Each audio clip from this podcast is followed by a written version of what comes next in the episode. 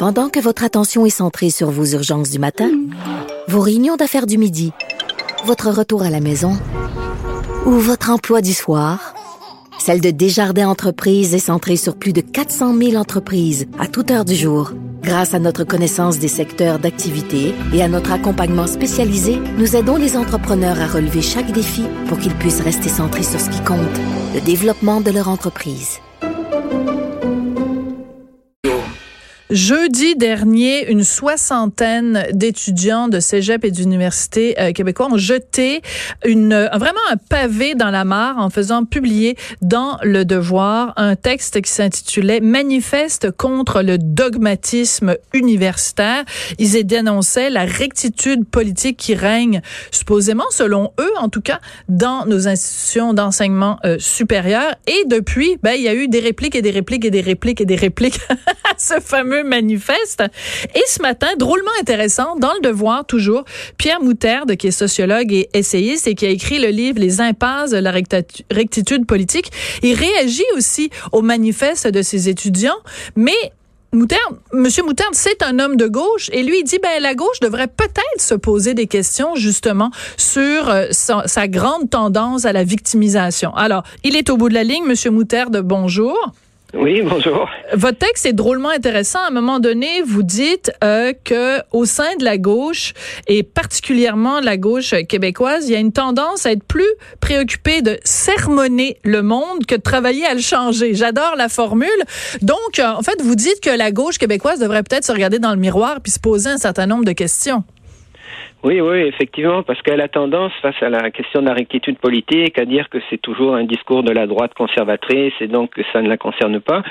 Mais je pense que ça la concerne et ça la concerne, mais dans le bon sens, pas mhm. pour euh, remettre en cause ses aspirations profondes. Ses aspirations à l'égalité, elles sont très importantes dans le monde dans lequel on se trouve aujourd'hui, qui est un monde fondamentalement, foncièrement inégalitaire. Donc, comme jamais, la gauche a une raison d'être, mais la façon dont elle se prend pour, dont elle s'y prend pour faire avancer ses, dans, dans, la réalité concrète du politique, faire avancer ses, ses objectifs, ses aspirations, euh, sont, à mon avis, discutables par les temps qui courent. Elle a, donc, il y a une espèce d'examen de conscience qu'elle devrait faire et qui était importante pour qu'elle puisse justement redevenir une force importante de changement social. Donc, vous trouvez quoi? Vous trouvez que la gauche, en ce moment, au Québec, euh, manque de crédibilité ou manque d'impact parce que elle est trop tombée dans ce dans ce travers-là de de sermonner, de donner de la leçon, d'interdire des mots, d'interdire des comportements? Oui, parce que traditionnellement, la gauche, euh, dans le passé, c'était plutôt une gauche qui se revendiquait de la liberté et d'une liberté très. Il y a longtemps, ça. oui, il y a longtemps de ça. Donc, justement, il, faut peut-être revenir à ces traditions euh, de fond et ces traditions qui, qui visaient avant tout à vouloir changer le monde de, et, pas simplement en, termes utopiques ou en termes chimériques, mais en termes stratégiques, c'est-à-dire se donner les moyens de véritablement changer le monde. Et c'est ce qui est, et changer le monde, ça veut dire avoir une approche politique et une approche politique qui n'est pas nécessairement une approche morale. Une approche morale, c'est une approche qui peut être intéressante, qui peut être belle, qui a ses raisons d'être, mais qui ne cherche pas nécessairement à avoir une emprise sur le monde réel. Or, la, la, stratégie politique, c'est toujours, ou l'approche politique, c'est toujours se demander qu'est-ce que nous pouvons faire ensemble pour changer le monde. C'est pas se demander qu'est-ce que moi je dois faire individuellement. Vous voyez, ça change tout. C'est une perspective différente.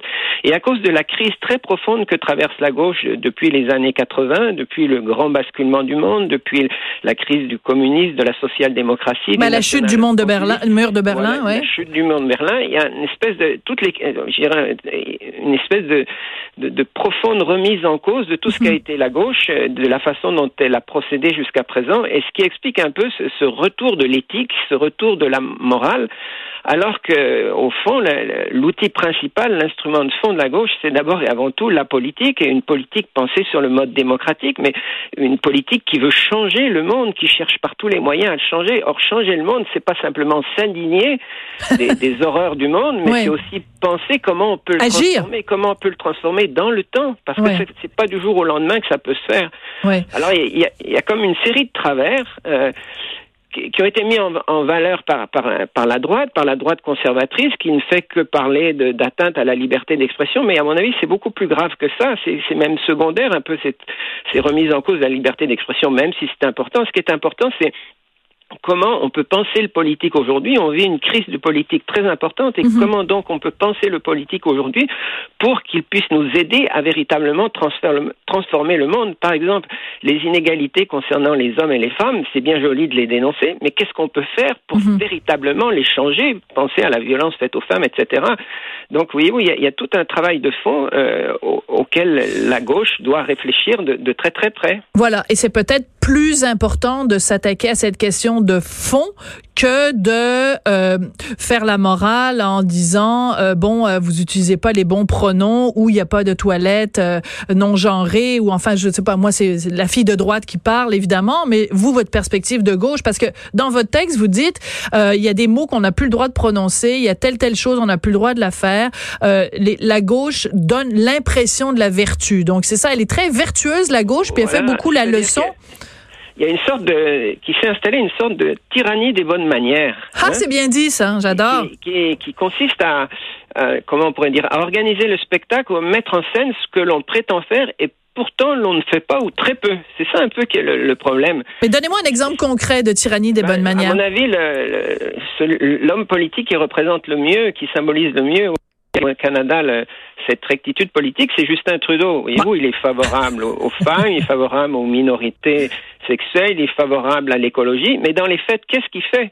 Euh, Je mhm. pense, là, je reviens, moi, d'une mission euh, d'observation des droits humains au Chili, et en principe, euh, Justin Trudeau, c'est quelqu'un qui est très soucieux des droits humains, des droits de la personne, mais il n'a pas été capable jusqu'à présent de dénoncer clairement ce qui se passe au Chili, les atteintes systématiques aux droits humains qui sont faites au Chili et qui fait que le, peuple chilien se mm. trouve dans une situation extrêmement difficile mm. vis-à-vis de laquelle nous, au Canada, on n'est pas complètement euh, innocent puisqu'il y a de nombreuses grandes entreprises euh, mm. extractivistes minières au Canada qui, qui y travaillent et qui participent d'une manière ou tout. Alors tout ça pour vous dire que les bonnes intentions de la rectitude politique, quelquefois, elles cachent des politiques que justement on n'est plus capable aujourd'hui de dénoncer véritablement. Oui. Euh, comment, vous qui êtes un homme de gauche, euh, comment euh, vos collègues ou vos, vos amis de gauche, comment prennent-ils le fait que vous soyez si critique par rapport à votre, à votre courant de pensée? Euh, comment, comment les gens de gauche perçoivent que quelqu'un comme vous, qui est un intellectuel, qui réfléchit sur cette question-là, disent aux gens de gauche, vous devez vous regarder dans le miroir et prendre conscience de certains de vos travers? Ben, c'est bien sûr c'est difficile. En général, pour l'instant, ils passent plutôt à côté des questions. Ils, ah préfèrent, ne, préfèrent ne pas les voir pour l'instant.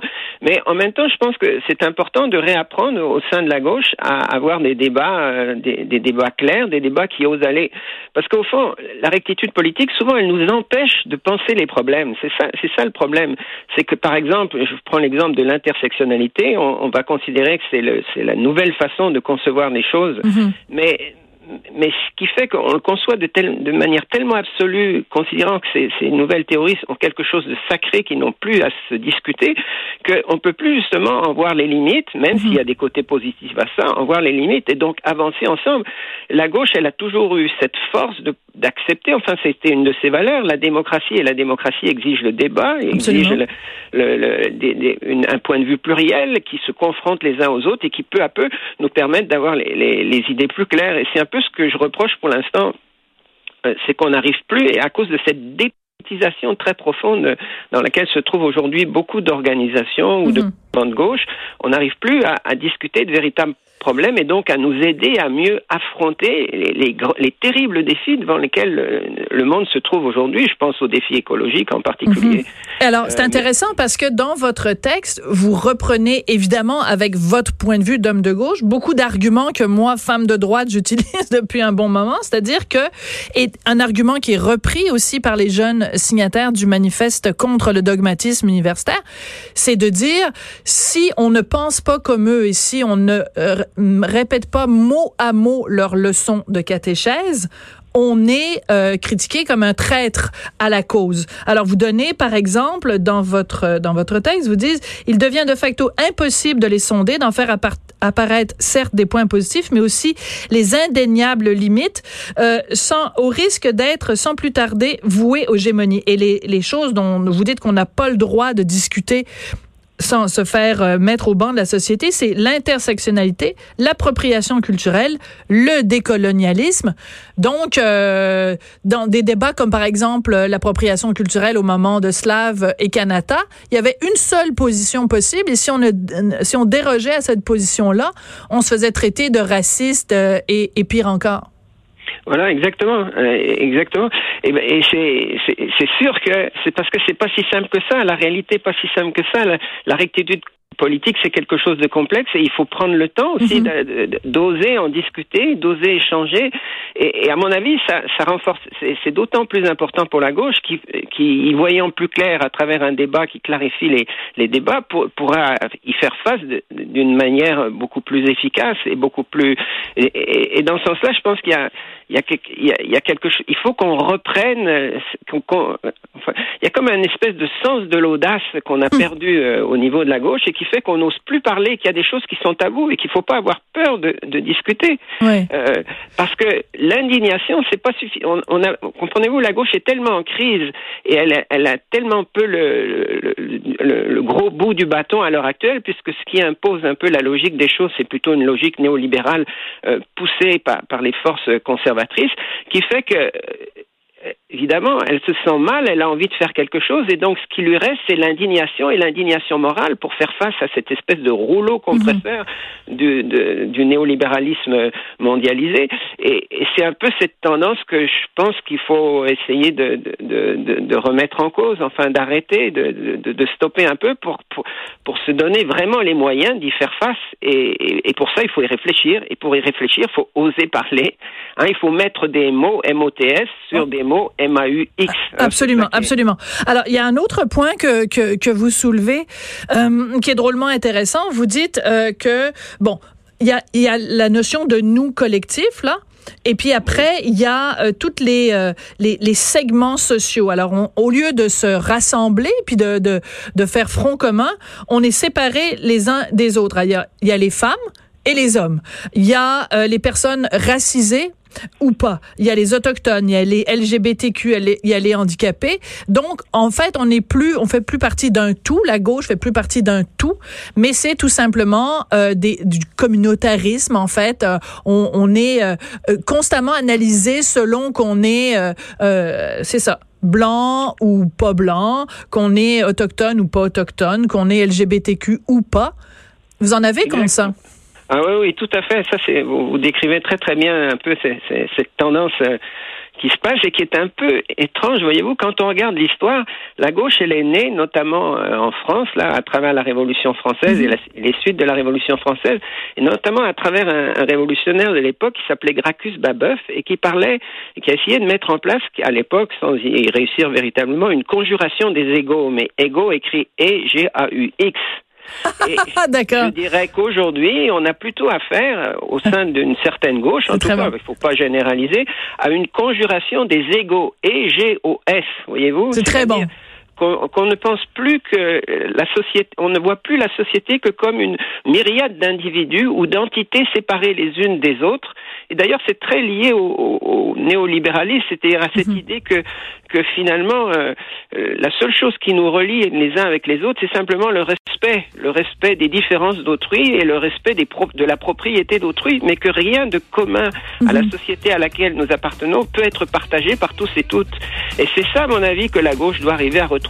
Absolument. Ce récit collectif qui, qui nous permettrait euh, de, de de mener une lutte qui nous soit commune, de retrouver quelque chose qui nous soit commun autant aux femmes qu'aux hommes, autant qu'aux minorités sexuelles, etc. Très intéressant.